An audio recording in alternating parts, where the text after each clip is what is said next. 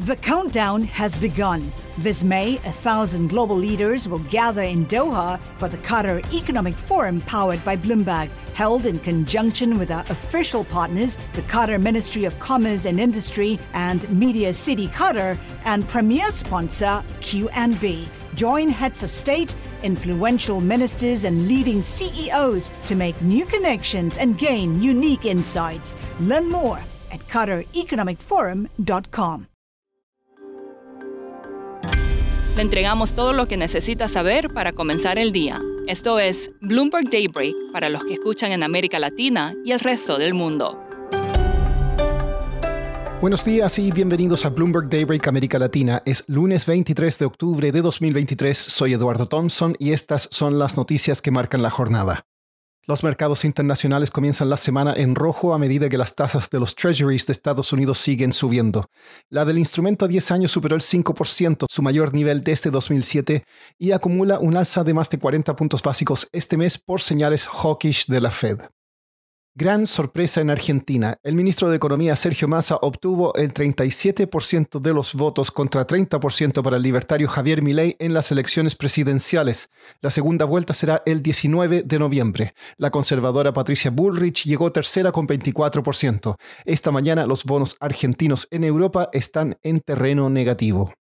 La petrolera Chevron anunció la compra de su rival Hess en una transacción valorada en 53 mil millones de dólares.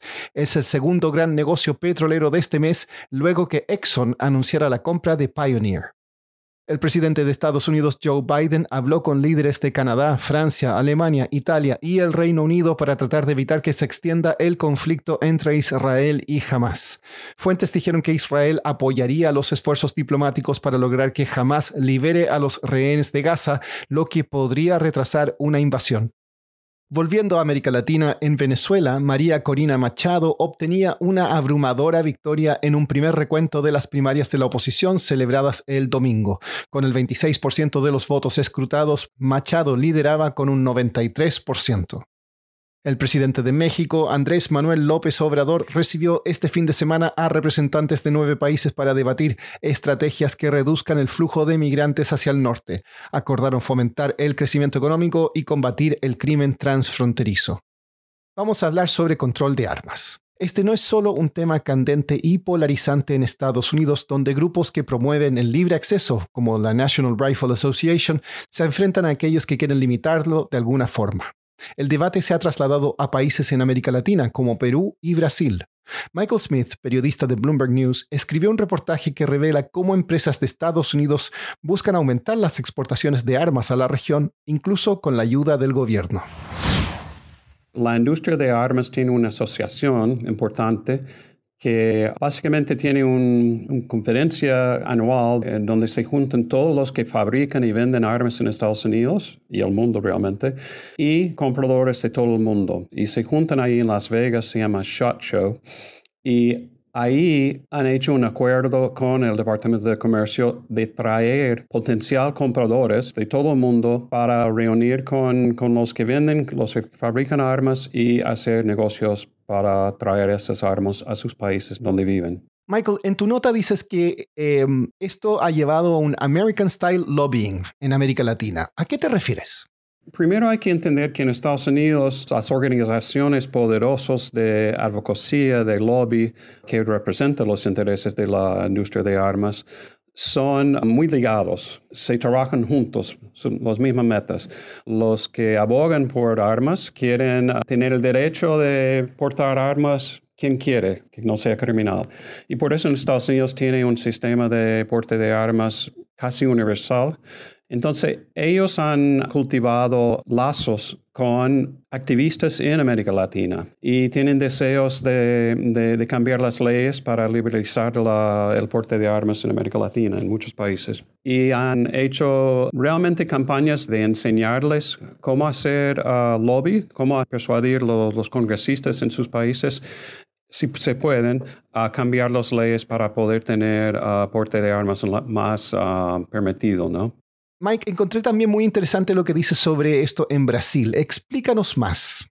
Por años el NRA ha, tenido como intentos de influenciar la ley en Brasil, pero no tuvieron mucho éxito hasta que Bolsonaro ah, ganó la presidencia, porque Bolsonaro, y más que nada su hijo, ya era bien amigo de este grupo de NRA, ¿no? Entonces, cuando su papá ganó las elecciones, instantáneamente impuso una ley de armas mucho más liberal que han tenido en Brasil en mucho tiempo y lo más liberal de América Latina. Y también mencionas el caso de Perú. ¿Qué es lo que ha pasado ahí? Perú es un caso súper interesante. Por ejemplo, Brasil, ya con presidente Lula, ha intentado cerrar mucho la libertad de portar armas. Pero en Perú no. Perú también tiene una ley bastante liberal, tal vez el más liberal y permisivo de toda América Latina. Y eso es todo por los esfuerzos de un activista, se llama Tomás Saldías.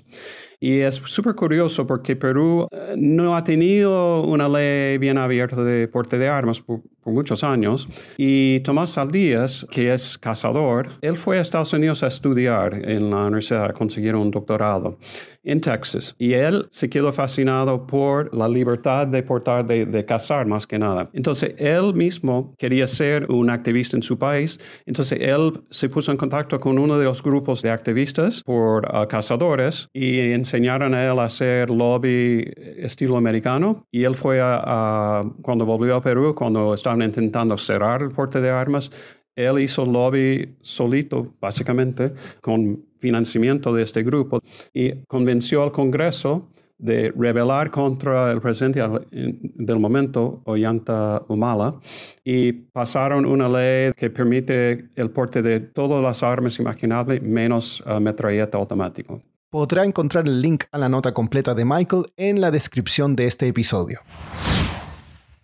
Por último, a un mes de que comience operaciones mexicana de aviación, esta no cuenta con aviones ni vuelos programados.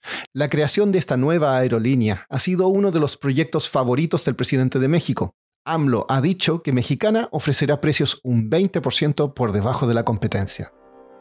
Eso es todo por hoy. Soy Eduardo Thompson. Gracias por escucharnos. Para conocer todas las noticias que necesita para comenzar el día, revise Daybreak en la app Bloomberg Professional, donde puede personalizar las noticias que desee recibir. También puede suscribirse a la versión solo audio en Spotify, Apple Podcasts o la plataforma de su preferencia. Eso es todo por hoy. Escuche de lunes a viernes Bloomberg Daybreak.